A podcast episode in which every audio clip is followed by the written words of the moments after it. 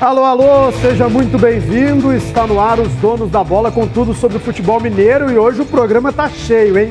Técnico Cuca acerta com o Atlético hoje a extensão do contrato do Diego Tardelli, né? Também mais uma notícia do Atlético e ainda o interesse no Edenilson. Parece que tem uma história aí é, de multa rescisória mais baixa, então poderia ser mais um reforço do Atlético. No Cruzeiro, nós vamos falar sobre esse início de trabalho do Felipe Conceição, né? Foi só o primeiro jogo, claro, mas o que mudou é, no trabalho do técnico? Isso e muito mais. Vamos apresentar então os nossos comentaristas, CJ, Léo Gomide, Vinícius Gris, para a gente falar então tudo sobre o futebol mineiro nesta terça-feira. Eu então vou abrir essa edição de cara. Inclusive, conto com a sua participação, hein? Manda o seu vídeo para cá. Nossa, nosso bandzap está aqui na tela, 997727663. Aquele celular de, deitado, um vídeo curtinho, 30 segundos, para falar, Cuca, você gostou desse nome? Seria o nome ideal para treinar o Atlético? Manda esse vídeo para cá, porque a gente quer a sua participação. Por falar em participação, temos o Twitter. Olha, o Renato Paim separou umas mensagens atleticano. Você aprovaria a contratação de Cuca para o lugar deixado por Jorge Sampaoli no Atlético? Comente com a hashtag DDBMG, já temos uma resposta. Robson Vitor. Sim, ele foi vencedor com o Galo e pode ser de novo. Não sei por que não querem ele. E aí colocou umas carinhas pensativas. Antônio Souza, inclusive o Antônio Souza, o nome dele é hashtag Cuca não. Não, apesar do Cuca ter sido o técnico que nos deu uma Libertadores, hoje é ultrapassado. Outro agravante é que ele abandonou todos os trabalhos recentes, então não seria o nome ideal para encabeçar um projeto a longo prazo. Essa é a opinião do Antônio. E tem ainda o Obrigado São Vitor do Horto, hashtag Cuca não. É, ele fala, não aprova, acho um retrocesso, vejo o Cuca como um técnico com estilo de jogo ultrapassado e que não encaixa no momento do Galo, sem falar das polêmicas e da falta de respeito dele para com o clube, deve estar se referindo é, à saída dele polêmica né, no, no Mundial. É, Júnior Marques, Cuca, além de ter uma enorme identificação com o Galo, é um treinador melhor do que aquele que ganhou a Libertadores em 2013. Ao sair daqui, foi campeão na China, campeão brasileiro e vice da Libertadores com fraco e conturbado Santos. Essa é a opinião do Júnior Marques. Tem ainda o Adriano G dos Santos. Sim, não tem treinador melhor que ele nesse momento no mercado, já que Jorge Jesus e Galhardo não viriam. Cuca é bem melhor que o Renato Gaúcho. Essa é a opinião do Adriano. Para fechar, o fora Cuca, Cuca não. Lógico que não, é jogar todo investimento no lixo, além de ter abandonado o Galo em 2013. Ainda fala que é forte, estuprador, não. É, Vinícius Gris, a gente já falou muito ontem né, sobre essa questão do Cuca. É, as informações são de uma reunião hoje entre a diretoria do Atlético e o treinador. É, como é que você vê? Até hoje, um, um colega atleticano estava me dizendo. É, com esse elenco que o Atlético tem, não é um time moldado para ter posse de bola? E aí ele perguntou o que, que o Cuca faria com o Nátio Fernandes. Então repassa a pergunta, não tem mesmo a ver com elenco? Como é que você vê aí essa possibilidade do Cuca voltar ao Atlético neste momento? Boa tarde. Boa tarde, André. Boa tarde a todos. É, boa tarde a quem está em casa.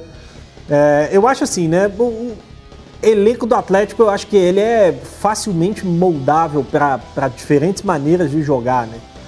Acho que tem dois, é, é, duas lacunas hoje, talvez, assim, em, em, em, termos de elenco do Atlético. Talvez dificultem ali, dependendo do modelo de jogo que você desejar implantar, né?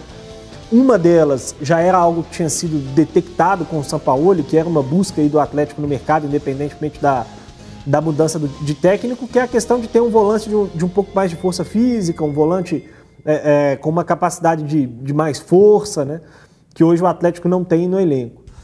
Mas me parece que isso é algo que, que já vinha sendo tratado pela diretoria. E a outra, dependendo do, do modelo né? Que o técnico desejar, de ter um centroavante mais típico. Né?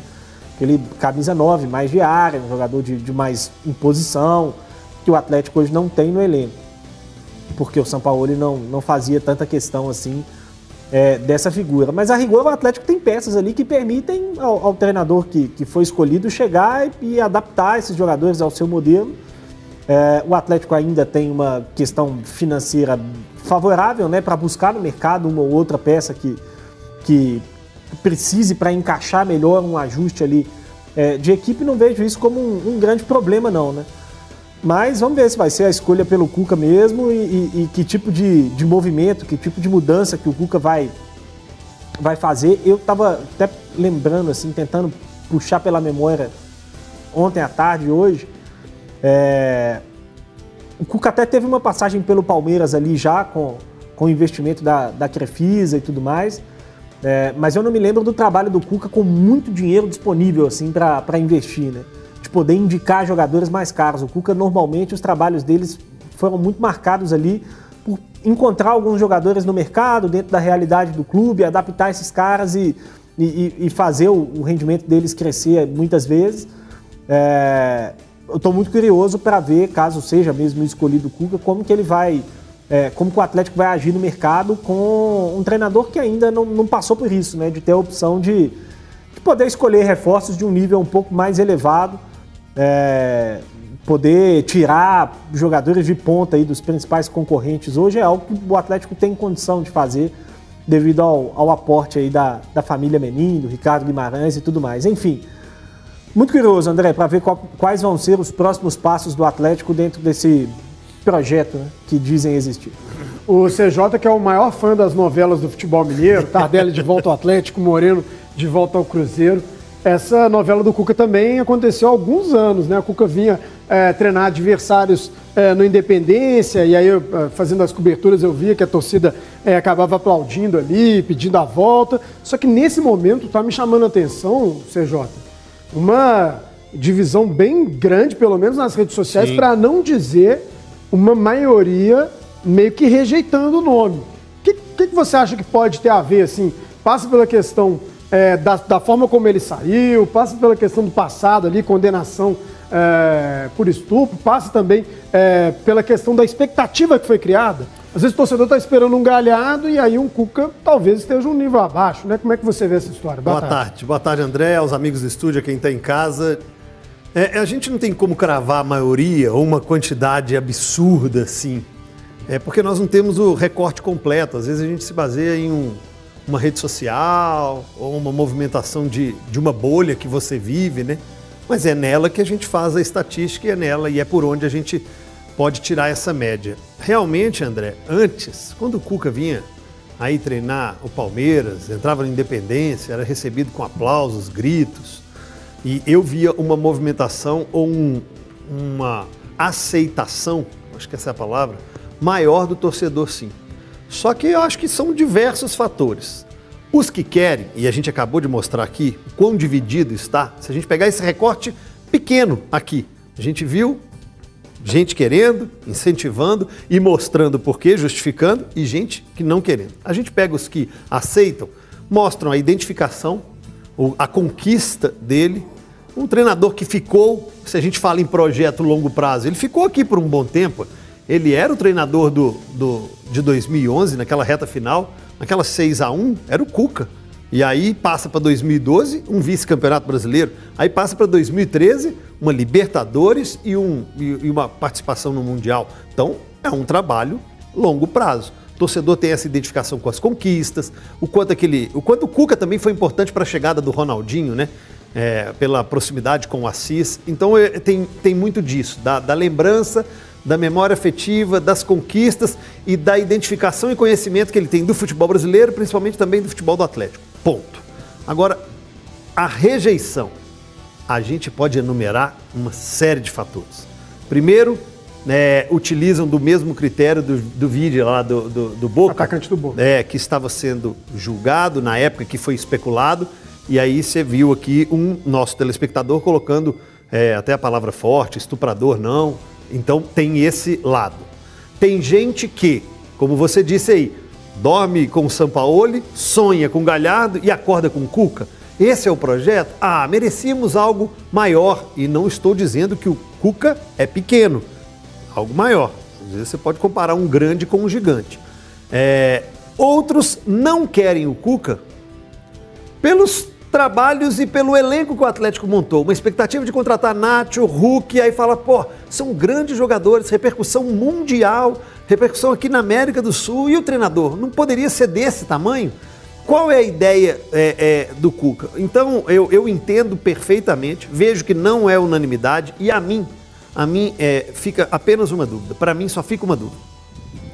Não, não preocupo com o projeto que vai ser apresentado, porque já falamos aqui de, dessa coisa de projeto no futebol brasileiro. Eu quero saber, André, é, qual o foco objetivo do Cuca.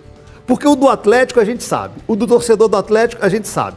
Tem estádio vindo por aí, montando time fortíssimo para conquistar alguma coisa grandiosa, calendário cheio de disputa. Cuca estava com a filha e com a mãe com Covid. Cuca deu entrevista há menos de um mês dizendo que queria ficar com a neta e ficar com a família. Foco dele é família ou trabalho? Porque ele não vai conseguir conciliar alguma coisa aqui. E se tiver o primeiro tropeço, aí vai jogar esse projeto a longo prazo fora? Essa é minha dúvida e é o questionamento que eu faço. E você de casa participe, manda um vídeo pra gente, é, um vídeo curto, falando se você é a favor, se não, quais são os pontos positivos do Cuca. Tem outra opção? Manda aqui pra gente, ó. 997727663 é o nosso grito torcedor que daqui a pouquinho tá na tela. Léo Gomide, ontem você falou muito né, sobre a questão do Cuca, mas eu queria fazer uma pergunta mais específica. Caso o Cuca seja confirmado, como é que você veria esse Atlético? Como é que ele montaria o Atlético, isso tendo como base os últimos trabalhos, as características do Cuca e as características do que ele tem no elenco? Você acha que ele chegaria já pedindo alguns reforços, alguns jogadores que não teriam nesse elenco, em termos de perfil mesmo? Boa tarde. Boa tarde, André. Boa tarde a todos, a quem está em casa nos, nos acompanhando. É, o, o, torcedor do, do Atlético, é claro que ele tem viva na, na memória a, a recordação é, do título, né? especialmente de 2013, ali da Libertadores, sob o comando do Cuca, a forma como aquela equipe jogava, né? Mas nós podemos dizer, né, que de lá para cá é, o Cuca, até o título de 2016 do Campeonato Brasileiro é, pelo Palmeiras, é, ainda tinha é, algumas características parecidas àquele Atlético campeão da, da Libertadores de 2013. Em 2016, é, no Palmeiras, o, o, Cuca foi um responsável direto, por exemplo, se minha memória não está me traindo aqui, mas tenho quase certeza os amigos podem ajudar, quem está em casa também, mas tenho quase certeza que ele foi ele que indicou a contratação do Daverson, né? Que foi um jogador contestado na passagem pelo, pelo Palmeiras, apesar de campeão, né? Com, com o clube paulista, porque ele enxergava a, a lacuna, né? A falta no elenco de, de um jogador que desse a ele é, o que o, o Jô, por exemplo, proporcionava naquele Atlético de 2013 que era uma referência para aquelas bolas longas, ganhar disputa de cabeça, dar prosseguimento na, no momento ofensivo, né? E aí foi campeão brasileiro com o Palmeiras, né? Ele ganhou, entre aspas, aquela pecha né, do, do Cuca Ball no Palmeiras, porque tinha muito, é, realmente, ligações diretas né, do campo de defesa já para o campo de ataque, ou da questão dos, dos arremessos laterais, né? Já para a área, como era um costume no Atlético, mas foi campeão brasileiro com méritos. Só que se a gente fizer um recorte agora da passagem dele pelo Santos, nós percebemos um time que é, jogava de uma forma diferente, né? Cuca muitas vezes montava ali uma saída com três jogadores, como o Atlético fazia, mas não usava um lateral, colocava o Alisson, ou quando jogava o Jobson infiltrando entre os dois zagueiros, fazendo uma saída de bola mais curta, em alguns momentos até com a participação do, do goleiro mesmo, com o fundamento do passe né, uma saída mais pelo chão, mais construindo é, de forma pausada e não ligação direta para o ataque. É, em alguns momentos víamos até o Felipe Jonathan com um comportamento parecido com o do Guilherme Arana, jogando mais por dentro, deixando o Soteudo pela beirada, ou, ou quem quiser que quem jogasse pelo lado esquerdo. Então eram, eram características diferentes. É, pelo que a gente viu no Santos, que não era aquela obsessão por posse de bola, como teve agora na passagem pelo Atlético o Sampaoli, considero que é algo moldável, André, e que tem sim jogadores à disposição para se formatar um bom time. É, Fala-se muito da questão da característica dos jogadores, né? mas algo que eu acho que também entra no, no, nessa matemática, nessa equação aí, é que, por exemplo, por mais que os jogadores, aqueles que vieram ou os que chegaram agora no início do ano, tenham passado pelo aval do Sampaoli e que o São Paulo tem a questão do jogo de posição muito característico, que ele não abre mão por nada, e isso demanda certas características sim é, específicas dos jogadores, a gente tem que lembrar que cada um que chega, não são todos que no clube anterior, antes de vir ao Atlético, jogavam questão do jogo posicional, né? Sim. Nath Fernandes não fazia jogo posicional no River, o Hulk não fazia jogo posicional na China, o Zarate, quando chegou, não fazia jogo posicional no Racing, é, entre outros que, que foram contratados, né? Ou seja, eles já vêm com uma bagagem de sistemas ali de jogo, de características, de comportamentos dentro do campo, que é o que a maioria dos técnicos usam e o Cuca entra nessa maioria, né? Porque quem faz jogo de posição é minoria ou no Brasil é quase exclusividade, que é no caso o São Paulo. Então nem sei se isso é tanto um problema, André. Acho que vai entrar mais a questão da gestão do grupo, de como vai utilizar os jogadores, de como vai manter o ambiente harmonioso, né? Para não, não ter problemas, porque tem muito jogador, especialmente, por exemplo, para o setor de meio campo. Se a gente for enumerar jogadores de criação, tem o Nath, que ainda nem estreou, tem o Zaratio, tem o Alan Franco, tem o Natan, tem o Johan, é, tem o Caleb, que foi titular agora contra o RT, tá no elenco. Já falei seis para jogar dois, né? Dylan, sete. Ou talvez para jogar um, né? É, pois é. Então, assim, como que tem que manter uma, uma harmonia com isso aí, né? Uhum. Mas é, é, esperar. Eu acho que essa questão de jogadores não influencia muito, não. Sabe quem gosta da ideia do Cuca dirigir o Atlético? Lateral direito Mariano. Ele trabalhou com o Cuca no Fluminense falou um pouco sobre isso, falou então sobre essa possibilidade de que aconteça um acordo entre o Atlético e o treinador. Vamos ouvir o Mariano. tive esse privilégio também de, de trabalhar com o Cuca em 2009, né? tivemos aquela aquela arrancada histórica com o Fluminense, né, que estavam brigando pelo, pelo rebaixamento. E, e, é verdade, o Cuca foi o cara que me colocou para jogar. Né, quando, ele, quando ele chegou no Fluminense, eu não estava não tava jogando, eu tinha acabado de chegar também. E ele foi o cara que me deu a oportunidade. Se for né, realmente o Cuca, né, vou ficar bastante feliz sim, porque é um cara que, que eu tive um, um posso dizer, uma amizade muito boa na época do Fluminense. Tivemos contato depois, né, depois que eu saí, que eu fui para fora e, e aonde ele passou. Né, é, sempre desejei o melhor para ele. E, e, bom, a expectativa nossa também é que, que se concretize aí né, o, o, nosso treinador e esperamos aí que, né, que a gente esteja preparado, né, que quando esse treinador chegue a gente esteja aí com o Mineiro, né, com o Campeonato Mineiro bem, bem avançado, com, com o nosso objetivo aí de, de, de ganhar os jogos né, conquistados. E, e bom, é, a expectativa nossa aqui também de jogadores é grande, de, de, da chegada do novo comandante. E como eu falei, se for o Cuca, né, na, particularmente ficarei bem, bem feliz. Pois é, o Mariano então tem essa, esse histórico, né, de ter trabalhado com o técnico Cuca. Eu vou emendar os assuntos, porque outro jogador que foi muito feliz com o Cuca foi o Diego Tardelli, 2013, né? É, campeão da Copa Libertadores. Ele chegou para aquele ano, fez ali é, o lado de campo, enfim, aí se rendeu muito bem com o treinador. E o, o Diego Tardelli acabou renovando agora o contrato com o Atlético até o fim de maio. Com isso, ele pode disputar o Campeonato Mineiro e também a fase de grupos da Copa Libertadores. CJ, você acha que a gente ouviu o Mariano, o treinador conhece o jogador e tudo, e o treinador Cuca conhece o Diego Tardelli. É, esses jogadores e outros que estão no elenco do Atlético e trabalharam com o Cuca, caso aconteça o acerto, podem ter aí mais oportunidades?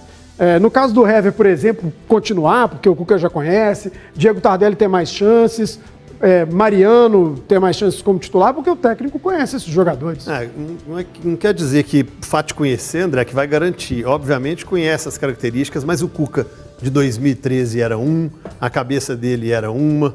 O Cuca de 2021, quase uma década depois, muita coisa mudou. Fisicamente, esses atletas, Mariano jogou ali 2009, 2010, né? 2010 com, com, no Fluminense com o Cuca. Então, mais de uma década, fisicamente o Mariano mudou, ele evoluiu, ele mesmo disse que essa passagem dele na Europa fez com que ele evoluísse muito. É, depois da saída conturbada que ele teve do Atlético, foi para o Fluminense, do Fluminense foi para a Europa. O Mariano é um exemplo de que não é porque o Cuca está vindo que vai assumir lateral. O Guga, que é titular, é jogador de seleção olímpica, é mais jovem, vem um crescimento, fez um bom campeonato, mesmo questionado por muitos torcedores. Ele fez um bom campeonato. Também outro jogador que evoluiu. Não é o fato do Cuca ter chegando aqui que vai garantir a titularidade do Mariano, que tem que se é, tem que provar isso em campo, fisicamente, tecnicamente. Óbvio que jogadores inteligentes, é, eles conseguem captar a ideia do treinador, absorver de uma forma mais rápida. Bons jogadores, tecnicamente acima da média. E nós estamos falando de dois jogadores bons, nível Europa. Tardelli é um jogador acima da média. O torcedor, você falou, primeira resenha nossa aqui, você falando de novela, está aí finalizado pelo menos mais um capítulo do Vale a Pena Ver de Novo, onde Tardelli renova com o Atlético, e isso o torcedor comemora nas redes sociais. É, fiz até uma pesquisa lá no meu Twitter, lá no arroba CJ Oficial CJ, a maioria aprovando muito e gente, queria, gente que queria até o final do ano, vai até o final de maio. Quem sabe seja um momento para ele ter mais chances aproveitar, não se contundir e aí depois de maio outra conversa. Quero ouvir sua opinião, Vinícius Gris, essa renovação do Diego Tardelli. É, de acordo com as informações, ele teria aceitado uma redução salarial e fica então até o fim do estadual. Também tem a primeira fase, é, a fase de grupos né, da Copa Libertadores. Como é que você viu essa renovação? Ô, André, assim, eu já tinha falado aqui que eu não teria renovado, né? É, é, claro que a gente não sabe quais exatamente as condições, né? Esse papo de que ah, aceitou a redução, é difícil para a gente avaliar. Né? Eu não sei quanto o Tardelli ganhava, nem qual foi a redução, nem quanto isso representa é, é, dentro do orçamento salarial do Atlético. Então, assim, e essa análise da, da permanência ou não do, do Tardelli, ela ela está intimamente ligada à questão financeira. Né? É claro que tecnicamente o Tardelli pode ajudar o Atlético. É, pode ser um jogador útil ali para o elenco, não vejo ele mais como um titular, como uma peça fundamental, mas acho que ele pode ser útil. É, agora, o quanto você está pagando por um jogador útil é o, é o X da equação que, que a gente não tem como responder. Né? Eu acho que tem uma questão que a gente precisa tomar um pouco de cuidado, que é o fato de estar tá renovando um contrato para disputar o Campeonato Mineiro. Né? É, porque aí chega, Campeonato Mineiro, joga, faz um gol, dois gols, três gols, oito gols. E aí, às vezes, muita gente se empolga com isso e não necessariamente a avaliação é, é, tem que ser feita levando em conta o desempenho nos jogos do Campeonato Mineiro, onde o Atlético é amplo favorito é, para ficar com o título, ao meu ver. Mas, enfim, vamos ver qual vai ser a resposta do Tardelli, né? De certa forma, acho que tem um pouco de justiça por conta da questão dele ter se lesionado e ter ficado fora durante quase toda a passagem dele, né? É, é, quase todo o contrato dele ele ficou indisponível. Vamos ver o que, é que vai responder dentro de campo Tardelli, qual vai ser o treinador também, qual vai ser a escolha desse treinador para o Tardelli, né? Porque quando o Tardelli veio para o Atlético, o São Paulo ainda não tinha sido confirmado como treinador. E a gente debatia um pouco da, da, questão de onde o Tardelli ia ser utilizado, né? Porque no Grêmio o Renato tentou encaixar o Tardelli em, em diferentes funções e ele foi mal em todas.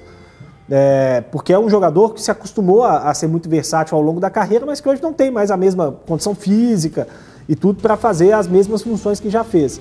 Então vamos ver qual vai ser também o novo treinador e a escolha dele para o Diego Tardelli para ver de fato qual vai ser a utilidade dele dentro desse elenco. Léo Gomide, vou é, levantar uma hipótese e aí você dá a sua opinião. É, o Atlético hoje não tem treinador definido. Tem um treinador interino, está lá comandando a equipe nesses jogos do estadual. E aí tem um jogador que é um ídolo da torcida, tem qualidade técnica, a gente já viu isso ao longo da carreira, com um contrato que se encerrou. Ontem o Tardelli treinou sem contrato. O contrato havia se encerrado no dia 28 de fevereiro.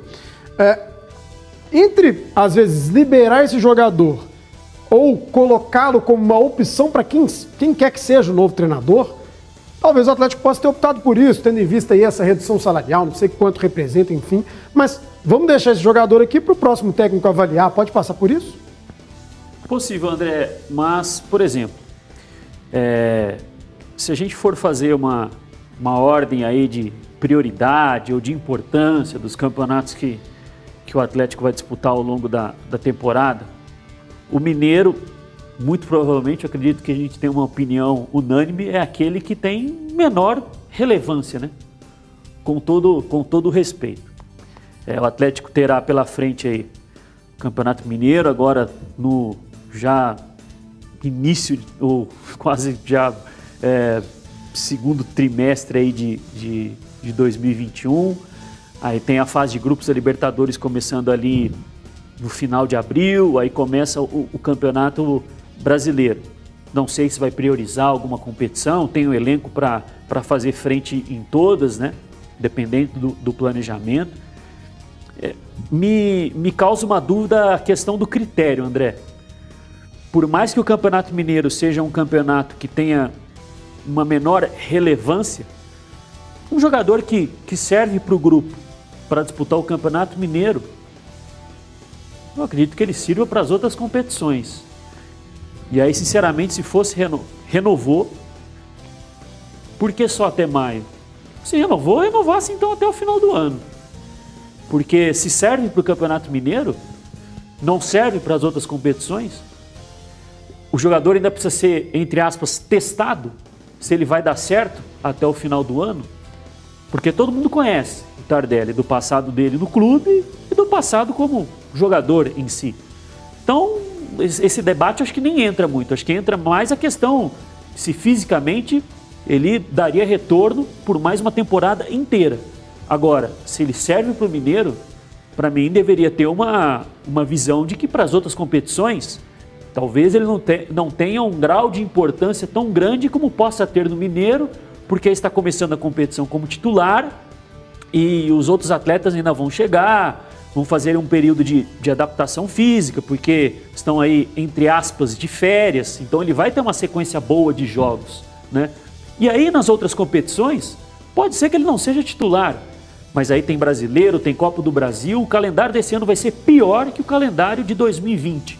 Então, se serve para o Mineiro, André, para mim, deveria ter estendido até dezembro. Não se justifica estender só até maio. A não ser que o jogador tenha pedido, não sei. Eu discordo plenamente do Gomide. Por quê? Porque tem jogador que serve para o Mineiro e não serve para as outras competições. Tardelli vai ter o Mineiro para provar que serve para as outras competições. Um Mas, contrato mas de o risco? Tardelli precisa provar alguma coisa? Claro que precisa. Que ele não joga há três anos, joga. Não, mas não precisa provar. Ele não é aquele Como não? jogador. Não, você colocar o, Tardelli Você nível de de que o jogador. Tardelli vai render? Não, e você tem certeza que ele não vai render? Não, por isso o contrato curto. Não, não estou discutindo a questão do contrato curto ou não. Só acho que ele Eu não é jogador para provar.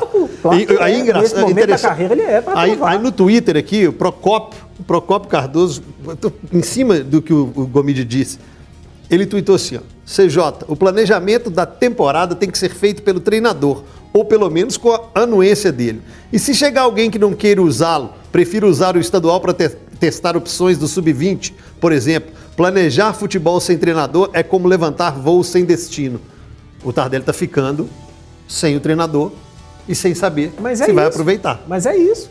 Você não tem um treinador, você vai fazer um contrato até o final do ano com o Tardelli, o treinador chega, não aproveita, aí você fica aí até o final do ano entubado. Então é jogador. 8 ou 80. Ou você espera o treinador para renovar com o Tardelli. Não, gente, um contrato de três meses, isso não tem um impacto gigantesco na, na- na situação do Atlético, nenhum. Se não funcionar, funcionou. Se não funcionou, daqui a três meses o Tardelli está livre e o Atlético está livre também. Não- acho que não faz o menor sentido renovar o contrato até o final do ano nesse momento. Acho que o Atlético, nesse sentido, eu não renovaria. Eu, não- eu acho que Nem por três meses. nem por três meses. Mas se é para renovar. Mas se é para renovar, três meses é uma ótima pedida. Deixa eu aproveitar então e mandar um abraço pro Procópio, né? Audiência qualificada do programa. Abraço. Abraço também pro Matheus, neto do Procópio, foi meu vizinho. Um abraço para ele. Estamos de volta agora para falar do Cruzeiro, hein? Léo Gomide, você que analisou o Felipe Conceição, é, jogos no Guarani, mas também acompanhou ele é, no Red Bull Bragantino, no América, enfim. O que, que deu para ver de mudança nessa primeira partida? Claro, muito cedo ainda, seis reforços é, estreando como titulares, mas já deu para notar alguma diferença? Pegando o último trabalho é, em relação ao técnico Felipão, né? O que, que deu para ver? Cruzeiro mais propositivo, criando mais jogadas, o que, que deu para notar de diferente? Bom, André, a gente falou aqui que a partida deixou assim alguns bons eh, sinais, né, do que o Cruzeiro pode a longo prazo eh, apresentar nessa temporada de, de 2021, né? O, ob- o objetivo principal é voltar à, Série A, né? Quando o Everton ainda estava, né, não estava tendo de férias, né? Nós debatemos aqui uns dois programas, eh, um, um longo período é, sobre qual é o campeonato do Cruzeiro, né? Ah, ele tem a obrigação de brigar pelo título, ele, ele pode porque o objetivo é a, é a Série B do, do Campeonato Brasileiro, entre aspas, apenas participar, enfim, eu acredito que precisa apresentar sim, né? Um nível é, gradativo, né? Aumentar gradativamente a, a competitividade. Acredito que neste ano é, a probabilidade do Cruzeiro estar entre os semifinalistas é maior do que a do ano passado. O cenário que se desenha, né, e isso vai depender muito também do apoio da diretoria, né, de todo o esforço para não deixar tantos meses de salários atrasados é, acumularem, o respaldo ao, ao treinador, a questão da, da harmonia do, do dia a dia, né? de quando essas questões financeiras estiverem é, em débito com, com os jogadores, ter alguém ali para conversar, explicar a situação, enfim, deixar tudo às claras para que o ambiente fique positivo para a disputa de um, de um objetivo. Né? Não quer dizer que o Cruzeiro vai chegar na final, que vai ser campeão mineiro, mas acho que a partida deixou um, bons sinais. Né? Com relação ao time do, do Filipão, uma boa, uma boa, diferente, boa diferença. Né? É, não vou dizer que pensam futebol de forma diferente, mas é, os últimos trabalhos ou esse início de carreira do, do Felipe Conceição, que a gente pode avaliar mais depois de que foi efetivado no América para frente, e aí teve o, o, o, Red Bull Bragantino, que a passagem não foi tão boa, mas fez sim um bom trabalho no, no Guarani, uma forma de jogar bem diferente do que a gente estava acostumado a ver, especialmente na, na Série B, quando da passagem do, do Filipão, né? time que coloca mais jogadores no campo de, de ataque, tenta incomodar mais a última linha de defesa do, do adversário, né? O, o, o Sobis vai ter para mim uma importância muito grande nesse time do Cruzeiro, porque o Felipe Conceição não é um técnico de ter aquele nove referência dentro da área, como é o, o Marcelo Moreno, né? Entrou o Thiago no segundo tempo, sim, mas acho que numa situação muito mais circunstancial, porque precisava é, chegar ao empate, né? E a tendência de cruzar mais bolas para a área é, seria maior, talvez, mas a mobilidade que tem, tem o, o, Rafael Sobis, né? Ele, ele caiu muito pelos lados no jogo contra o Uberlândia, isso chamava muito a atenção dos dois volantes do time é, do Tuca Guimarães e liberava muito espaço na, na faixa central do, do campo, né? Inclusive o gol foi construído por causa disso. Né? O Cruzeiro aglomera ali, né? concentra muitos jogadores pelo lado esquerdo ofensivo dele. Estavam por ali o Adriano, o Matheus Pereira, o Claudinho, o Ayrton, o Rafael Sobes. São cinco jogadores. Demanda chamar um pouco mais a marcação do adversário. E aí, chamando a atenção dos dois volantes, liberou a área central, né, na entrada da grande área ali. E aí, com muita inteligência, o Rafael Sobes, antes de, de receber o passe, né, é, se alguém, quem quiser rever o lance, Antes tava passando na hora que você estava falando. Vamos antes de receber o passe, dá para ver que ele, que ele gira o pescoço, né, para fazer uma leitura do espaço, ver se tem alguém chegando nas costas para ele poder dar um passe, né? E quando ele recebe a bola, ele já toca para o Cáceres, né? E, e, muito por conta dessa movimentação que a gente não via no Cruzeiro. Aí, ó. Quem era o lance do gol? Ó. Quem era o ataque dele no Guarani? Ó, Claudinho. O, Rafael Sobe já toca para o Cáceres. Quem é o... Vai voltar o lance. Aí, ó. Porque esses dois jogadores, André, o 8 e o que vem dar o bote aqui nele, acho que é o 17. Minha visão não está das mais é, e das tá melhores. Longe monitor, né? O, o, quando ele recebe a bola, o 8 que estava no Claudinho vai tentar fechar o Rafael Sobes, o 17 eu acho que é. Ele estava ali, ele poderia, se ele fica naquele lugar, ele protege a área central, o que impediria o gol do Cáceres, ou pelo menos ele ia dar o bote no Cáceres, mas, mas o Rafael Sobis ele atrai. espaço para o Sobis, né? Sim, mas ele atrai os dois jogadores é, e libera sim, completamente O, é a faixa central do campo. Né? É. Quem que era o ataque do, do Guarani, do Felipe? Jogava o Pablo, o Bruno Sávio ah, e é, o. Bruno Sávio. Não, porque você falou de, de ataque referência. No América eu lembro que era o Júnior Viçosa. Aí ele trabalhava com esse centroavante fixo. Na, era o Júnior Viçosa na, naquela naquela campanha que ele fez, Sim, que ele quase. De recuperação. É, ele não subiu na última rodada ele pela derrota. Estava né? encostado. É, ele... exatamente. E aí ele jogava com esse centroavante ele jogava com esse, esse centroavante de referência, com um homem mais de referência. Por isso que eu perguntei se no Guarani ele, ele trabalhava da mesma forma. Viu o, o, o, Cruzeiro trabalhando mais a bola também, né, o, André? É evitando o Manuel que tinha aquelas bolas longas, tentando. Era o Manuel que fazia um passe para quebrar uma linha, o Manuel que, que, que tanto bola aérea quanto um passe mais em profundidade. É, os times do Filipão, o Cruzeiro tinha muita dificuldade em organizar, em chegar ao ataque tocando. A gente vê, é claro, é um jogo só, e eu acho que foi o Gris que disse ontem aqui, o gramado do, do, do Parque do Sabiá muito alto, deixa o jogo muito lento. Então, para troca de passes rápidas, assim. Mas você vê que o Felipe Conceição gosta de trabalhar esse time com a bola no pé gosta que tem paciência, abre espaço, chegada de lateral pelo meio. A, a, o, o, o Cáceres chegou mais de uma vez, não é só porque fez o gol. Depois do gol, ainda teve umas duas chances para virar com o Cáceres vindo pelo meio. É, e, e também alguns fatores que, para essa análise, ela pode ser precoce. Estreia dos contratados e de um menino também, o Everton, fazendo a estreia dele como profissional. Ali. É, e às vezes o torcedor vai falar, olha, é comparação também, é Uberlândia, não sei o quê. É, não, eu queria fazer esse, esse adendo do, do advogado diabo aqui também, Sim, né? sim. Que precisamos levar em conta que está enfrentando, enfrentou um time bem inferior. Lembrando Mas também, lembrando, inferior. lembrando também que o Oeste é Isso bem inferior, não O conseguiu Cruzeiro ganhar. né? enfrentou o Mas é- Oeste, mas é muito melhor que é que o muito mais time que o Uberlândia, mas É. não conseguiu criar praticamente nada, né? Não, sim. Teve a bola e tudo, mas não saía nada. É, não, assim, eu tô dizendo que é, é, não tô nem. É, não é nem uma, uma crítica, não. É só fazendo um pouco aqui do, do advogado do diabo pra gente não, Claro, não ir claro. todo mundo na mesma direção, pra dizer que é, a- acho que alguns fatores que, que se mostraram promissores nesse primeiro jogo, eles vão precisar se confirmar em outros jogos contra Sem adversários mais duros, principalmente. Né? É, pra gente poder dizer que realmente é uma, uma tendência. Né? É, muito cedo ainda, um jogo só, não dá pra gente tomar é, é, conclusões muito definitivas, né? Porque, por exemplo, ele parece disposto a atacar com muitos, com mais jogadores. Era algo que não acontecia com o Filipão. O Filipão atacava com pouquíssimos jogadores. Eram três, quatro ali para resolver e o resto ficando como uma sustentação. É, mas, repito, acho que a gente vai precisar ver contra adversários mais duros, principalmente, para ver quais conceitos serão mantidos independentemente do adversário ou não. Acho que a, a ideia até foi discutir mais. é, vou repetir a ideia. A intenção foi discutir mais as ideias mesmo. Porque, assim, a diferença dos adversários, o Filipão pegou uma Série B de Campeonato Brasileiro e tudo, não pegou equipes do interior é, do estado de Minas Mas é Gerais, com amostra todo que- respeito, mas não são as equipes que estão na Série B. Mas é a amostragem que nós vamos ter agora. Será que o Filipão atacaria com tantos jogadores, mesmo contra o Uberlândia?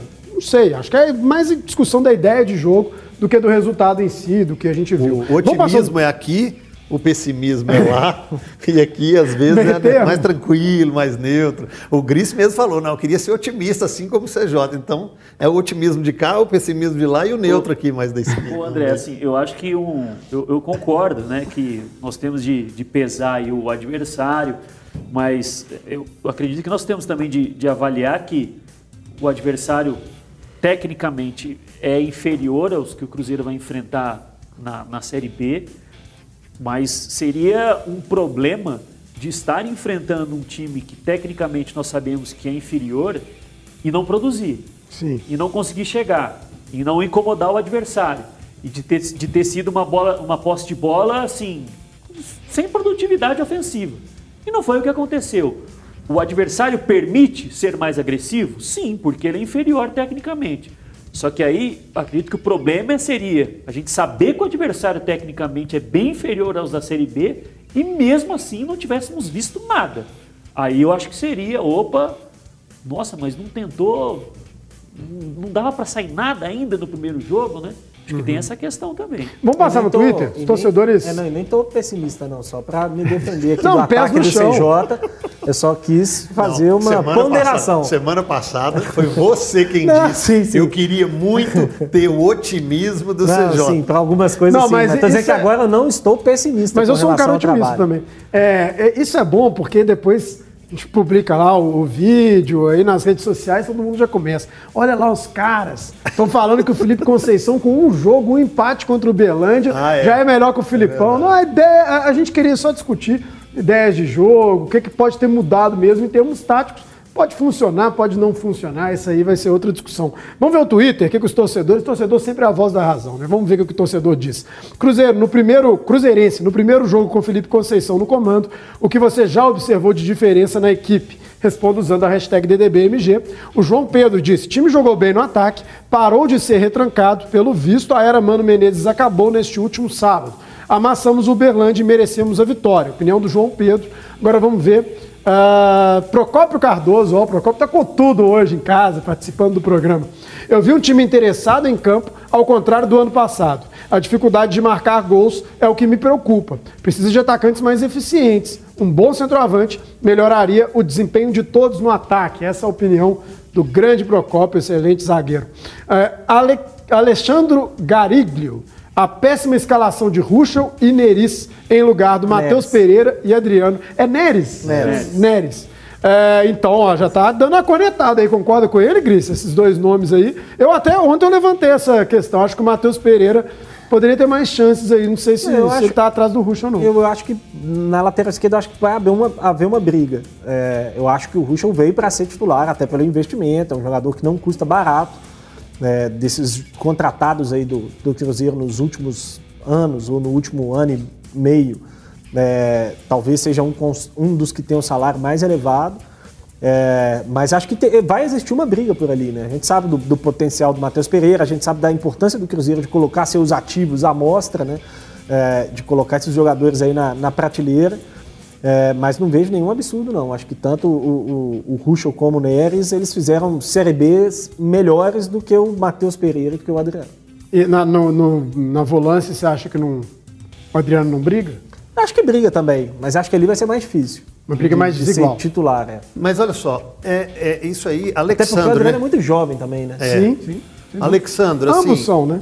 O Matheus também é muito com todo respeito, mas respeito mesmo a sua opinião, mas olha só, não dá pra gente pegar um jogo e já cravar e já rotular como péssimos jogadores. E ainda mais assim, vamos, colocar aqui, o Alan Ruschel você viu mais jogar. Vou colocar que você acompanhou a Série B, acompanha a trajetória do atleta que já vem em uma vitrine há mais tempo. E aí então eu vou te colocar com um embasamento melhor para falar. Agora, do Matheus Neres. O que, que você tem para falar da, da- da carreira do Matheus Neres? Do que ele apresentou? Qual a amostragem? Quantos jogos você para julgar? Eu estou querendo bater um papo, mesmo você não tendo esse direito de resposta, mas para que a gente possa mudar um pouco a visão de rotular e adjetivar e já sacramentar um jogador como péssimo. E, e, né, vão, vão ter outras partidas que o próprio Adriano e o, e o, e o Matheus Pereira, eles vão mais abaixo assim. Matheus Pereira com o Filipão teve uma oscilação. Passou pela Covid, passou por contusão seríssima, grave, mas não teve aquela regularidade. E para mim é o grande ativo desse time hoje, depois da saída do Kaká. É, da saída do Jadson também. Então, tem que tomar muito cuidado para que a gente não vire essa efervescência coletiva e transforme assim uma marolinha num tsunami. Matheus Neres não presta. Aí dá duas, três partidas aí ele não rende, péssimo. Ah, Eu acho que é isso que a gente tem que começar a ter Ah, cuidado. e ainda tem um ponto que esse tipo de jogo ele é meio ingrato pro, pro cabeça de área, né? Seu time toca a bola o tempo todo.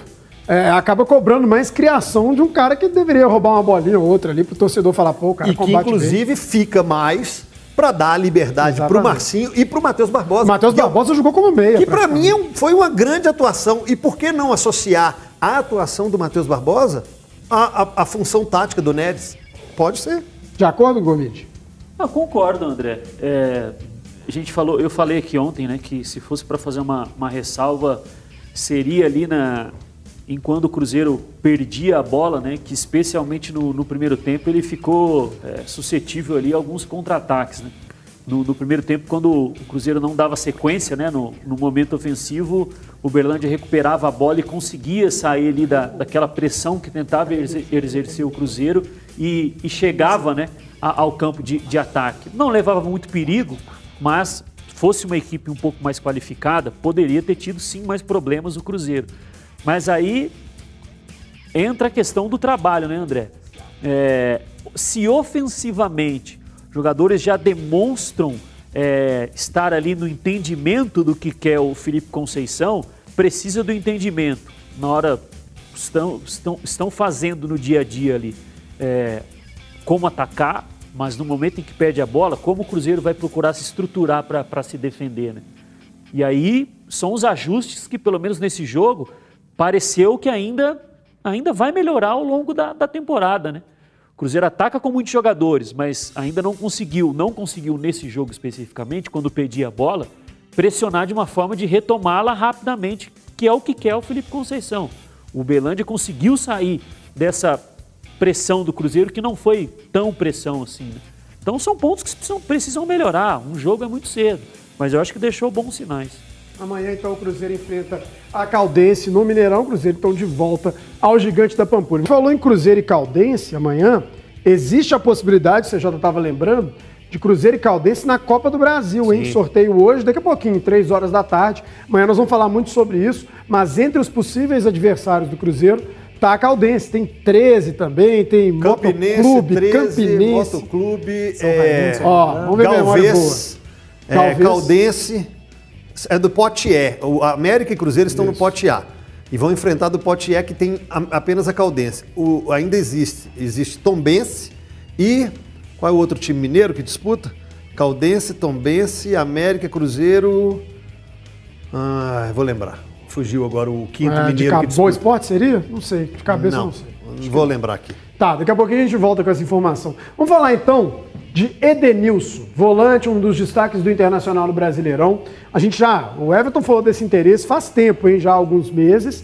É, e até o Léo Gomide trouxe essa informação, foi na Rádio 98, de que há, é, havia já um gatilho é, de redução da multa rescisória do Edenilson é, após a virada do ano. Só que o brasileiro se estendeu e aí houve o entendimento de que seria após o Brasileirão. Então a- o Brasileirão acabou e a multa do Edenilson caiu. Ela saiu de 6 milhões de dólares para na casa ali de 3, 4 milhões de dólares. É um jogador de 31 anos, Gomide. São valores interessantes. A gente viu que tecnicamente, fisicamente, o Edenilson está muito bem. Foi talvez o grande destaque do Internacional nesse Brasileirão. Uberlândia, desculpa. Ah, a equipe é a Uberlândia, boa. Ô, André, exatamente. Acho que foi na última semana mesmo, né? Que nós trouxemos essa informação lá no Arena 98. Cometi a gafe de, de não repeti-la aqui no- nos donos da bola, né? Mas eh, nós trouxemos lá na última semana que eh, na renovação contratual do, do Edenilson, que se eu não me engano foi no, no ano passado, ele estabeleceu junto à diretoria do Internacional e à época o diretor de futebol é o atual dirigente do Atlético, o Rodrigo Caetano, de que eh, passado o Campeonato Brasileiro haveria uma redução no valor da multa, né? Fica uma dúvida que eu, eu não consegui, sinceramente fui atrás, mas não consegui com precisão a, a, a informação. Porque assim, o André, os jogadores eles têm um contrato de um, dois, três, quatro, cinco anos e estabelecem via contrato uma multa para o exterior, né? 10 milhões de dólares, 5 milhões, ou no caso do Edenilson aí caiu quase que 50%, né? Acho que a multa era de 6 milhões e agora cai. A multa para o mercado nacional geralmente ela é estipulada de outra forma. Não sei como que funciona nesse caso do Edenilson. Se alguém chegar e falar, ó, eu pago a multa é, de contrato para o mercado internacional e o Inter acaba liberando. Geralmente, os clubes liberam pelo mesmo valor para o mercado nacional, pelo valor da multa internacional. Porque a multa nacional é calculada é, 100 vezes o valor do salário, dividido pelo tempo ainda de contrato, enfim, tem uma matemática, tem uma equação. É, mas acredito que o, o- Atlético vá sim formalizar uma, uma proposta pelo Edenilson, e foi por isso que a gente trouxe a informação lá no 98, de que cai a multa e que, por saber muito bem como é o contrato do Edenilson, o Rodrigo Caetano, né? O Atlético já queria o Edenilson antes da vinda do Rodrigo Caetano para o Atlético. Era um desejo do São Paulo contar com o Edenilson para essa temporada e nem sabia que ia chegar o Rodrigo Caetano, acredito, né? Então é, vai fazer uma investida agora. Se o Inter vai aceitar ou não, já, já é outra história, né? Só para explicar, né? Às vezes o torcedor não sabe, o Rodrigo Caetano estava no Internacional antes de chegar ao Atlético, por isso é, conhece bem o contrato do Edenilson. Olha, na minha seleção do Brasileirão, vocês fizeram as suas eh, na semana passada, a, a dupla de volantes, estou considerando volante, tá? Seria Edenilson e Patrick. É, Meu meio era Edenilson, Patrick e Claudinho. o meu 4-3-3. Era o Gerson e o Edenilson. Chega para ser titular, se, se vier? Jogador que fez uma temporada aí, Espetacular, né? nossa senhora. Espetacular. Aliás, não é uma temporada. O Edenilson já vem de alguma sequência, de algumas boas temporadas no Internacional.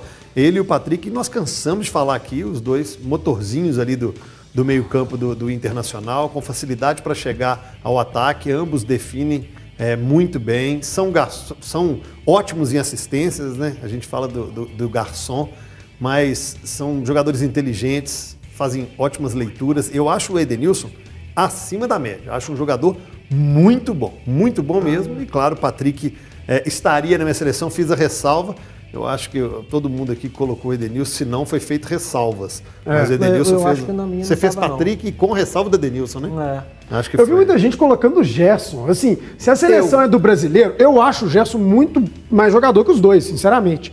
Mas no brasileirão, não- difícil falar que alguém jogou mais que o Patrick e o Edenilson, cara. Na minha A opinião, minha pelo menos. só o Patrick. Só o Patrick? Mas fiz uma ressalva pro, pro, pro Edenilson.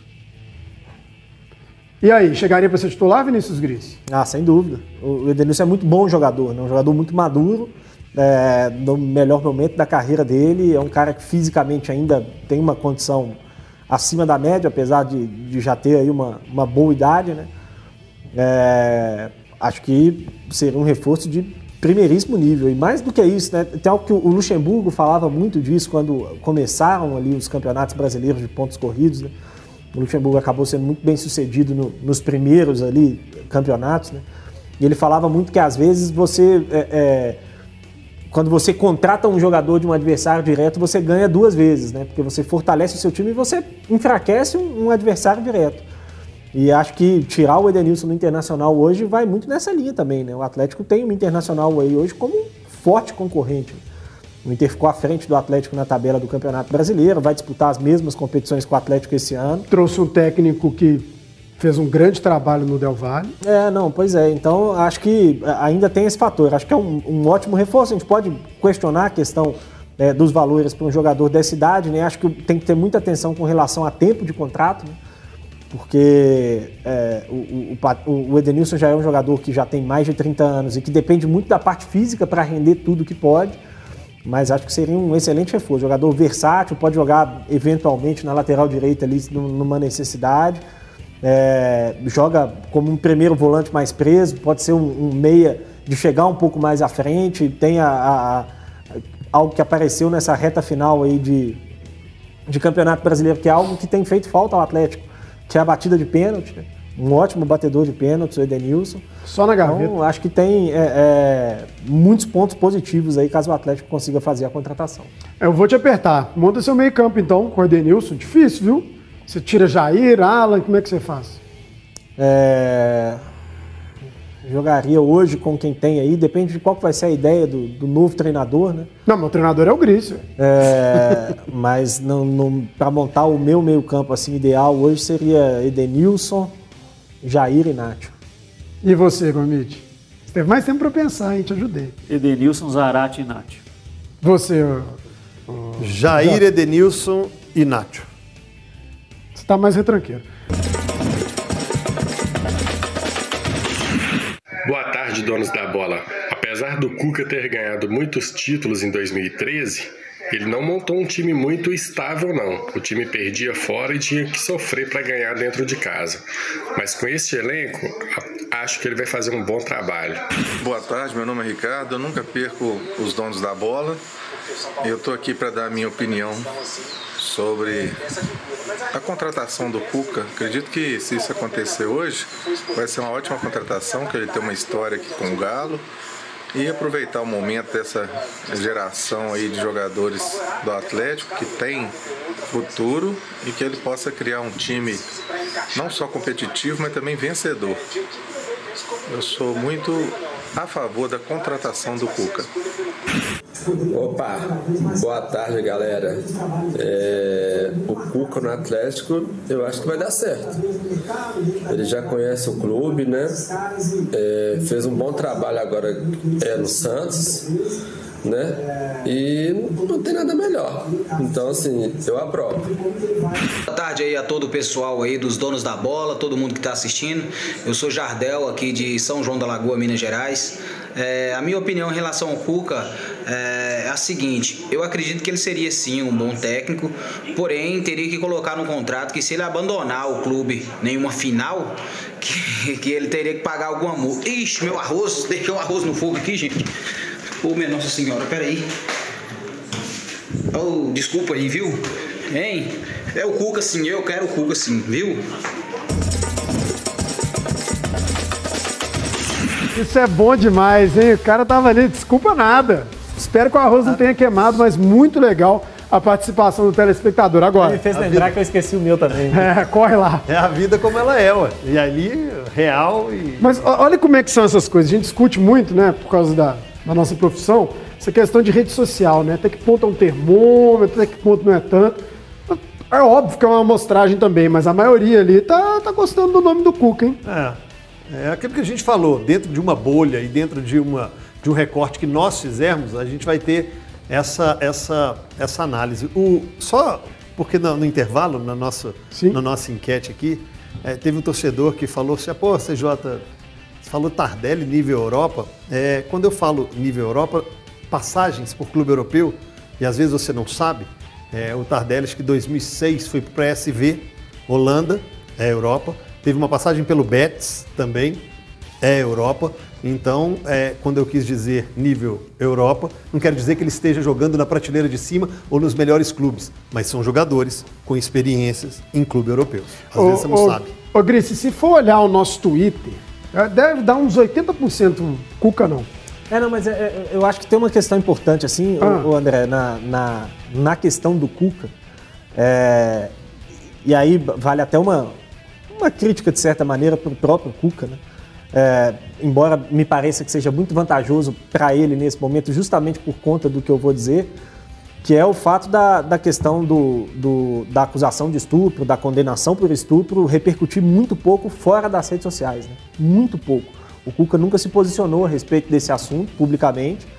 É, e, e, fora do mundo das redes sociais, do Twitter principalmente, esse assunto é muito pouco abordado. Tem uma série de torcedores que nem sabem que o Cuca foi condenado por estupro na década de 80. Condenação então, na Suíça, né? É, exatamente. deixar claro. Quando ele, quando ele jogava pelo Grêmio, o Grêmio foi jogar na Europa e, e aconteceu lá a, a questão. Quem, quem, tiver interesse pode pesquisar aí que vai encontrar as notícias. Então eu acho que isso pesa muito. Para a rede social, é, o, o assunto está sendo mais debatido ali e fora dele ser muito pouco falado. É, não tem jeito, né, Gomit? Se a gente pega a rede social, Twitter, por exemplo, Quantos por cento da população brasileira usam Twitter? Estão ativas lá todo dia tweetando. É um, acaba sendo uma amostragem pequena e muito direcionada, né? É um tipo de pessoa. Hoje eu entrego dos inativos, André. Hoje tá fora. integra dos inativos, né? É, mas a gente comentava aqui no intervalo, né? Se a gente for fazer uma porcentagem de todas as torcidas do, do Brasil, né? Pegar os, os 20 clubes aí da Série A do, do Campeonato Brasileiro, Quantos que participam ativamente, né? Que é, ficam ali duas, uma hora do dia, meia hora, 15 minutos do dia, ou uma parte pela manhã e à noite, quando chega do, do trabalho, fala, ah, vamos ver o que está acontecendo aqui, entra em determinados perfis ali de, de jornalista, setorista, enfim, do que ele gosta, é, o que está rolando, né? 20% de Atlético e Cruzeiro aí tem o quê? 9 milhões de, de torcedores? 20% de 9 milhões, será? Eu acho que vai chegar a isso. Viu? Então, assim, é, é, o que o Gris falou. Tem uma, uma enormidade, ou a grande maioria, André, não faz nem ideia de movimento que está rolando. E, no canal e, do YouTube e, são 400 mil do clube oficial. Pois é, e aí se você perguntar, oh, você chega para alguém e fala assim, que time que você torce? Ah, torce pro Atlético. É, você viu que tá rolando uma campanha na rede social, Cuca não? Aí o cara falou assim, mas por quê? Ele ganhou a Libertadores aí, chegou na final agora com o Santos. Não faz nem ideia, e não faz ideia também do caso citado pelo, pelo Grice, né, André? Então é, fica muito preso a um, a um, a um determinado, entre aspas, ecossistema ali, né? Uhum. Em que as uhum. pessoas ficam, é, cada um colocando o seu posicionamento e a grande maioria não sabe nem o que está acontecendo. e lá vamos nós Vamos apostar então, senhores. Vamos apostar. Primeiro, Uberlândia 0 Cruzeiro 1.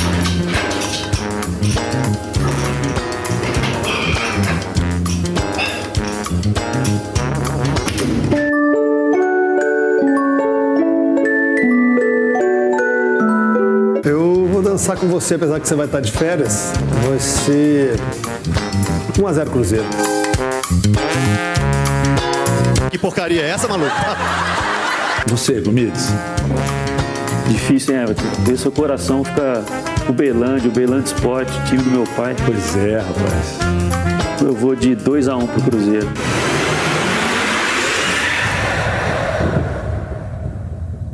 Você, Gris? Vou dançar com o Gomes, 2x1. 2x1 um também? Começou o rolão a melar no campeonato. Começou o rolão a melar no campeonato. Vamos no América então. América e Boa Esporte. 2 América, 0 Boa Esporte, Gris.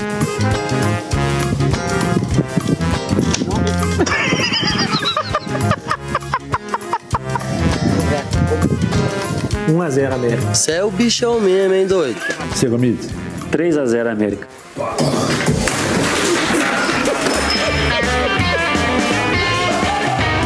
Vamos dançar juntinho mesmo você de férias. 2 a 0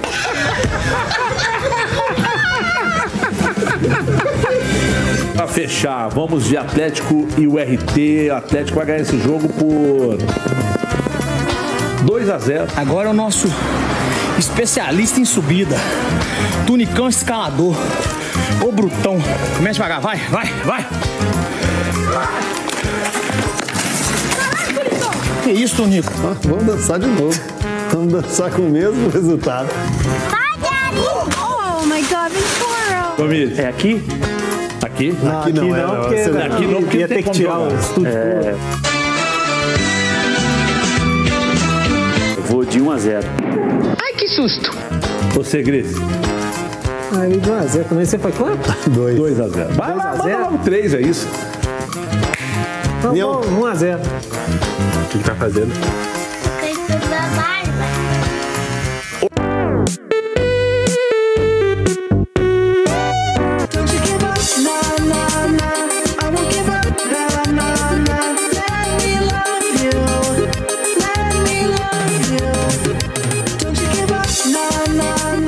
Grice Bieber começou voando, hein? Só tem dado eu, viu? Calma, calma. Só tem Não, dado vamos parar com essa coisa aqui. Vamos começar a contar do Mineiro, então, para ver se o discurso dele vai ser esse mesmo. Então, primeira rodada do Mineiro, 1 a 0 É. pro Grice. Atenção aí, galera, vamos, vamos anotando isso aí.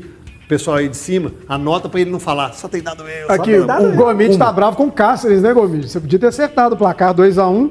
Aquela cabeçada ali Ah, se pois entra. é, verdade. Não, e se, você, se o Grice fosse com o Everton, que o Grice tá assim, ah, quanto que quanto você apostou? Um. Aposta ah, três a aí, o Everton, vai logo três. Não, vou no 1x0. Você foi no 2x0, né? Foi no 2 a 0. Você tá bravo com o Chaporã? Não, não, porque eu acho que é uma boa, uma boa promessa. Eu tô bravo é com o Everton que me influenciou nos placares. tá de férias coçando o saco. Já começamos, quer dizer, começamos, vamos colocar no meio não. Vocês já começaram com o pé esquerdo, assim como começaram Vocês no é ano muita passado. gente. Vocês é Ah, um gente. palpite de três? Isso é muito Ó, mas, pouco. mas- mas ganhou, ué. Não, calma. Calma que ele vai ficar um mês aqui. A gente vai ver o que, que vai acontecer. Ah, é verdade. Você vai Pessoal, palpitar. estamos chegando na reta final. Quanto tempo nós temos? Um minuto. Então, vou convidar você que está na tela da Band para ir lá para o YouTube, para ir lá para o Facebook, que a gente continua ali a nossa resenha no quadro Prorrogação e está sempre valendo a nossa bola euro, né? Bola euro do Diego Abib, nosso parceiraço. Essa é uma, é um dos modelos, né? Esse é um dos modelos. Tem outros modelos com outras estampas, a marca da Band. É uma bola muito legal. É, e você pode faturar a sua se inscrevendo no nosso canal do YouTube. E aí você printa a inscrição e manda para o nosso Bandzap, que aí você automaticamente está concorrendo não só no sorteio do dia, todo dia a gente faz o sorteio e aí o seu nome já está contabilizado. Vamos fazer o seguinte: todo mundo para o YouTube, todo mundo para o Facebook, para o nosso quadro Prorrogação. Para você que está na tela da Band, um grande abraço e até amanhã para a gente falar desse começo de segunda rodada do Campeonato Mineiro. Um grande abraço então, bora pro YouTube, bora pro Facebook. Ó, já estamos no ar, faça seu pedido então. Ah, mas eu esqueci. ah, Mas então- o pessoal que vota é o pessoal que tá na É, rede da- social, é tá no. Facebook e no YouTube. Fala a, agora. A galera aí da internet que se- sempre ativa. Gente, já votaram lá na Lumena hoje? Pelo amor de Deus, se não sair com 101%, a gente tem que parar, viu? Ah, porque o Projota, porque não sei. Não, vocês já escutaram a música do Projota até hoje, escutar mais uma semana não vai ter problema nenhum. Vocês- Então vamos eliminar a Lumena aí, pelo amor de Deus. Eu não, não acompanho, assim, confessando, deveria acompanhar, né? Mas eu não acompanho. Eu tava indo pro médico ontem, e aí o pessoal lá da, da, da portaria do prédio tava indignado. Ah, é, eram umas meninas discutindo assim, nossa, que, padeira- que paredão desanimador. Aí, tá vendo? Meu Deus, não vai ter gente saindo com 99% dos votos dessa vez. Juro por Deus, Todo mundo tá querendo recorde, recorde, né? Mas enfim, a gente brinca aqui, mas é, é uma brincadeira meio que séria aí, ó. Acho que dá pra votar lá hoje. E nesse paredão, você votaria no Cuca? Pra sair? Pra ficar. E Você tem que votar no outro, Tá bom, né? não. Então, quais são as três opções? Que esse paredão aí do BBB tem três. Dá mais duas opções aí que eu voto. Saída ou permanência. Vai, Cuca, Esqueloto e Renato Gaúcho. Renato Gaúcho. Falei, minha preferência é o Renato Gaúcho. Você, então não votaria nele. Eu votaria no Cuca pra sair. E você, Gomide? Eu sei que você não conhece as regras do jogo, mas acho que ficou claro. E eu, pelo menos, entendi, eu também não assisto. Esses três candidatos, É. votar para ficar. Pra eliminar um. Não, você tem que eliminar um. que né? eliminar eliminar dois, um. né? né? Tem que eliminar dois. velho. Não, você É, vai eliminar então. um. ué. Então vamos mudar as regras do BBB. Você pode eliminar dois. Você tá que achando que vocês são boninho? pô? Não, Pô, eu queria ser o Boninho. ficaria no cargo. Seria interessante ver o, o Renato Gaúcho em, em outro ambiente que não, que não seja o Grêmio. né? Mas, mas papo sério, é, a, a imprensa gaúcha está falando muito de que estaria encaminhada a renovação. É, ontem, ontem o empresário dele teve uma nova reunião né, com a diretoria do, do Grêmio, né? Tudo caminha para a renovação, porque é, a reunião parece que agora já saiu um pouco da, da conversa ali com o próprio presidente. né? Parece que o que o Renato acordou com o presidente já os dois chegaram a um, a um- alinharam ali as ideias. E agora o, o empresário está conversando com, com o CEO lá do, do Grêmio, né, que é o Carlos Amodeu, se eu não me engano, já para nas tratativas financeiras, né? Então acho que em breve aí deve anu- a não ser que a Copa do Brasil mude algum cenário, né, André? É, tem uma semana aí de, de preparação, perder para o Palmeiras o título, não sei se isso vai interferir em alguma coisa no planejamento do Como perder, se for o caso, como Sim, ganhar. É, mas a princípio tá tudo, tudo caminha para a renovação contratual. Vinícius Gris, falando um pouco dessa questão de Renato Gaúcho e Grêmio, né? Claro que a gente entende a identificação, o tempo de trabalho, mas o Renato foi bem enfático de que ele queria investimento. E aí ele tem a possibilidade de vir para o Atlético, que me parece que ele teria muita possibilidade de trazer jogadores. O que, que explica a permanência? Aí ele vem e vai reclamar de quê, né? É verdade. Qual que vai ser a desculpa quando o time dele perder um jogo, perder um campeonato, vai falar o quê? É, eu, acho que, assim, é, o, o- o- André, ele, ele cobra os investimentos e eu acho que o Grêmio vai prometer alguns investimentos a ele. É, mas não é só isso, né? Tem, acho que, muitos outros fatores que, que fazem o Renato permanecer lá. O principal deles é a questão da estabilidade. Porque ele sabe que não vai encontrar em nenhum outro clube que ele for contratado agora. Por mais que, ah, não, mas chegaria ao Atlético e faria um contrato de três anos. Tudo bem, até acredito que o clube faria um contrato de três anos. Mas quantos treinadores fizeram um contrato de três anos e não duraram seis meses? Vários, vários. Então, é, acho que ele tem uma estabilidade no Grêmio que é muito confortante, né? É, Uhum. é, e a vida de treinador de futebol, a gente sabe como é que é. Hoje o Renato tá aí muito bem, cheio de proposta, mas vem aqui, faz um trabalho ruim, aí entra na ciranda, porque aí fica aquela loucura, aí é time que tá quase sendo rebaixado, aí é time no desespero, aí é pegar elenco no meio da temporada. Então acho que tem é, a, a questão da estabilidade é um fator muito importante que o Renato coloca na balança na hora de fechar. Até pelas questões é, financeiras, né? O Renato Gaúcho está se caracterizando nos últimos anos por ser um treinador que recupera jogadores, né? Ele pega um Cortez, bota para jogar, pega um Pará, coloca um jogar. que não recuperou também. Não, erra muito. Recuperou André uns- Bebezão. recuperou uns dois, três lá e Jael, ficou com essa peixe erro ali, até mas amanhã. não- Agora, ele tem algumas No características. primeiro ano dele no Grêmio, ele recuperou muita gente. muita Depois gente. não recuperou Maicon- mais não. Léo Moura. Léo Moura e, e Cortez. Depois disso, recuperar, acho que é uma palavra forte. Não, o Diego Souza eu considero que ele recuperou, vai. não. O Diego Souza estava fazendo temporada. O Diego Souza foi muito bem no esporte antes de ir pro Grêmio. Mas muito, bem. mal no São Paulo. Ah, mas aí foi faz muito, parte. Foi muito mal não, André. Acho que foi, foi- chegou a... Dada que a foi- expectativa, foi ele acabou voltando. acho que foi artilheiro até o primeiro turno do, do Campeonato Brasileiro e não foi mal não. Injusta a, a torcida do São Paulo? Porque ele foi muito Ah. criticado lá. né? Não sei se injusto, André, mas mal ele não foi, né? Tá. Diego Souza não é um artilheiro nato, né? Ele é um Mas fez muito bom gols até nessa jogador. temporada, né? O Diego Souza é um ótimo jogador, né? Pro, pro futebol brasileiro, né? É, O nível do um Campeonato pouco a Brasileiro. passagem ruim do Diego Souza mesmo é só no Atlético. É, eu acho que fica marcado aí o. Na o- carreira. fica marcado é porque esses jogadores que você citou e que ele recuperou, aí você não imaginava nenhum clube da Série A, ou dos clubes grandes, contratando aí, na época que contratou, Léo Moura, Cortez e, e qual foi o outro que a gente O falou? Maicon. Não, esses Maicon. três sim. Esses três ele recuperou. Ele recuperou. E aí. Não, o Maicon chegou lá antes do Renato Gaúcho. E tava mal. Não. Maicon, desde que chegou no Saiu Grêmio, mal joga do São bem. Paulo, né? O- o É, Ma- desde- saiu muito mal, mas eu acho que ele chegou depois com o Renato. Não, não, o ele chegou ainda. antes. Ele chegou antes porque o meio-campo era o Michael e o Wallace naquela decisão da Copa do Brasil de 2016. O Não, Renato já dirigiu jogava aquele- bem já. E ele estava lá. Agora, o Renato Gaúcho, ele não abre mão de algumas peças que hoje não tem no Atlético. Ele sempre tem um 9 fixo, não necessariamente como titular. Mas, Mas- ele busca um Turim no mercado, É, não, ele gosta busca um de André ter. Bebezão, ele ia pedir um centroavante, você não acha? Jael. Provavelmente. Jael. Provavelmente pediria um central. Talvez pediria um jogador ali mais carimbador de bola, no estilo do Michael, no estilo do, Matheus Henrique. Matheus muito bom volante. Muito bom. Nove muito teve bom. o Viseu também, se não me engano. Viseu. Ih, fica até amanhã falando nove que ele trouxe Mas ele gosta de atacantes rápidos também pelo lado. E o Cuca, hein? O que, que o Cuca poderia pedir aí, nesse, olhando o elenco do Atlético? Tem alguma, algum tipo de jogador que o Cuca gosta que não teria nesse elenco, na opinião de vocês? Ah, reforçar o meio-campo ali com volante. Cuca gosta. Um Edenilson ia vir bem, hein? Claro, o Edenilson com Cuca ou sem Cuca é a contratação que o clube pode fazer, mesmo sem o aval do treinador, pelas temporadas que ele fez. É, Quem mais? O atacante de lado, aqui tem, é que ele jogou com o Marinho e jogou, jogava com o Soteldo também.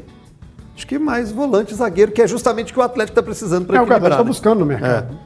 Acho que é por aí, Comide. Um volante, assim, zagueiro.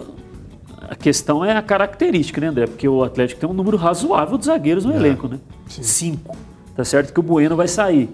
Mas o Atlético tem quatro zagueiros que, é, se a gente for avaliar, eles devem ter uma faixa salarial que é difícil reposição no mercado, né? Ou algum clube é, pegar um empréstimo e pagar integralmente os salários, né? O Atlético gastou um bom dinheiro para comprar o, o Igor Rabelo do Botafogo, consequentemente ele deve ter um, um bom salário, né? Hever, o Alonso veio agora do futebol europeu, o Gabriel já fez algumas renovações contratuais, enfim. Vai mais da característica do zagueiro do que propriamente falta de zagueiro, né? Hoje no elenco do Atlético não falta zagueiro em termos de número. A gente pode de- debater a qualidade do zagueiro perante a ideia que o técnico tem. E um volante de mais marcação mesmo, como a gente, a gente se recorda ali de 2013, mas, por exemplo, no Santos jogava o Alisson era um titular e capitão Sim. do time do Santos, né? O Alisson é um jogador muito mais, um volante muito mais de contenção, do que aquele volante que, que chega mais na o área. Cuca gosta de ter um volante mais É. volante. O Edenilson poderia ser esse cara? Acho que pode. É um jogador também de muita Com transição, bônus, né? com bônus de ter outras virtudes, né? Ser bom de bola. Mas é um jogador de força física, de boa marcação. Imprensa argentina falando, é, é um jornalista es- específico, né, da Argentina. Delírio, É. a janela tá fechada. Esquece. Savarino oferecido pro Boca. A janela tá fechada. História estranha, né? Acho não, não acho muito estranho, não, porque o Atlético tem muito estrangeiro, né? Ah, Teria verdade. que se desfazer de alguém, mas a janela na É. Argentina tá fechada. Pode ter sido oferecido antes do É. encerramento da janela. né? A Ah, janela ok. da Argentina fechou no dia 18. Mas o timing, então, desse jornalista não tá bom. Às vezes ele recebeu essa informação. É. Re- é, Foi recebeu a informação hoje, mas que foi oferecido lá, publicou, mas É. já era. E sobre o Cruzeiro, pessoal, o que que. é, o, o Felipe Conceição tem falado muito sobre esse elenco fechado, pelo menos para o Campeonato Mineiro. Nessa mesma linha de time, né? Saiu uma notícia no Globo.com de que o Cruzeiro teria tido uma. É, não teria tido entendimento para trazer o Morato, né? Meia do Red Bull Bragantino. Talvez essa mesma história, né? Procurou lá atrás, não saiu e a informação chegou agora. Porque se o grupo está fechado, será que o Cruzeiro está procurando o Morato? É, oportunidades né, que podem surgir. Mas eu só acho, eu- só rapidinho, o Amid, que eu só acho essa coisa de grupo fechado é uma palavra forte que pode assustar, né? É que o Cruzeiro fez as contratações que precisava e trouxe para a disputa do Campeonato Mineiro e vai ficar de olho nos estaduais. Eu lembro de uma entrevista que o Salum deu para o Gomide, para o Everton e para o Grice lá e para o Alê no Arena lá na 98, falando que o América, que já tinha uma base, já tem, já tem a ideia do Lisca, vai aguardar é, mais para poder tentar mexer e ir ao mercado com mais calma e utilizar os estaduais para poder observar. Já o Cruzeiro fez essa foi mais agressivo, contratou ali até por necessidade, por alguns que saíram, como o Kaká, o Kaká, o Sassá, o Jadson, teve tive- tivemos gran- grandes perdas assim em número de, em quantidade, não em qualidade. E aí o Cruzeiro tem que trazer, mas não está fechado e acredito que ele vai observar o mercado também. Cruzeiro volta pro Mineirão, Gris? Acho que é Porque possi- joga quarta, né? Bem possível que sim. Tem negociado, né? O, o interesse do Cruzeiro é baixar o preço, né? O, o custo ao mínimo. A gente sabe da necessidade do clube de, de cortar gastos. Depois daquela decisão no fim do ano passado de jogar na Independência, retomou conversas com o Mineirão para 2021, já teve o ano passado. É, enquanto não toma aí uma decisão mais definitiva, vai jogar no Mineirão, onde é a casa do Cruzeiro, né? Mas não, não vai me surpreender se um pouco mais adiante retornar ao Independência, não. Mas a princípio, a, a intenção da diretoria é conseguir fazer um acordo com o Mineirão. Algo a complementar, Léo Gomide, ou vamos embora para casa Não, é almoçar? que a questão do Morato surgiu quando o Cruzeiro iniciou a negociação para vender o Jadson Silva né, Ah, ao Red Bull Bragantino. O acho Morato que foi antes disso, hein, Gomide? não foi ali naquele, naquele inteirinho ali, naquele período ali. Porque foi naquela viagem do presidente para São Paulo. É, foi porque na ainda com a Série B rolando, né? Não. Foi, foi é, com- mas, mas o, o- Ah, mas enfim, o Jadson já não. tinha entrado na justiça, Já. realmente. Foi, O- na, foi na semana entre o penúltimo e o último jogo da Série B. Então, aí o, o Cruzeiro fez uma reunião para fazer a venda do Jadson para o Red Bull Bragantino e são dois jogadores, na verdade, né, que foram colocados em pauta, o Morato e o Bruno Tubarão. Que eles não, apesar de terem contrato, eles não devem ficar para a próxima temporada 2021 agora no Red Bull Bragantino. E aí, como o Cruzeiro já estava pensando na contratação do Felipe Conceição, quando da negociação com ele, também falou sobre, ó, Red Bull vai abrir mão do Morato e do Bruno Tubarão. E aí ele disse que poderia dar sequência nas tratativas que eram jogadores que agradavam a ele. Mas aí o empresário, acho que é Camargo Júnior, deu uma entrevista ao pessoal do Super Esportes ontem, confirmou né, que houve um contato, mas que não teve avanço, né? E que os jogadores, que pelo menos o Morato não vai seguir mesmo no, no Red Bull. Né? São, são dois jogadores, para a Série B, jogadores interessantes. O Tubarão Sim. fez uma boa sé- Série B pelo Bragantino. Os dois. E o Morato é tão um jogador em São Paulo, né? Sim. Já vi alguns jogos bons do Morato. É, Paulista. Saiu do Ituano, foi pro São Paulo. Aí não sei se foi pro Bragantino direto ou se passou em outro time. Acho que ele, é- acho que ele é revelado no Atlético Paranaense. Tubarão fica no Bragantino? Parece que não. Talvez seriam para esse mercado da Série B ou para equipes mais modestas da Eu acho Série que A? podem conseguir mercado de Série A, os dois aí. Será que pro América não, não seria uma boa, hein? Você acha que são dois jogadores interessantes, viu? Encaixaria. Sei não, viu? Eu, assim, eu, eu entendo a estratégia, mas eu esperava pelo menos um, um ou outro nome para dar uma, uma melhorada no nível do elenco do América. É um bom elenco, mostrou na última temporada, mas é Série A e o objetivo é permanência na Série A. O América vai ter que ir ao mercado. E que disputou alguns jogadores e acabaram indo para verdade. outros clubes, né? Ederson. Na verdade, os três foram para o mesmo clube, né? Lucas Fortaleza? Crispim, Ederson e parece que o Bruno Nazário também vai pro Fortaleza. Vai pro Fortaleza. Perdeu também o Bergson. Também foi um pedido do Lisca que tá indo pra Índia, se eu não me engano. Talvez o América espere o fim dos estaduais para se reforçar mais. Provável. Né? Sempre uma boa janela. Pessoal, muito obrigado pela participação, pelos comentários, pelos elogios, xingamentos. Vamos falar agora o vencedor da bola euro, o ganhador de hoje é o Gabriel Maurício. Final de telefone 3110. Muito obrigado então pela audiência, pessoal. Um grande abraço e amanhã a gente volta com muito mais.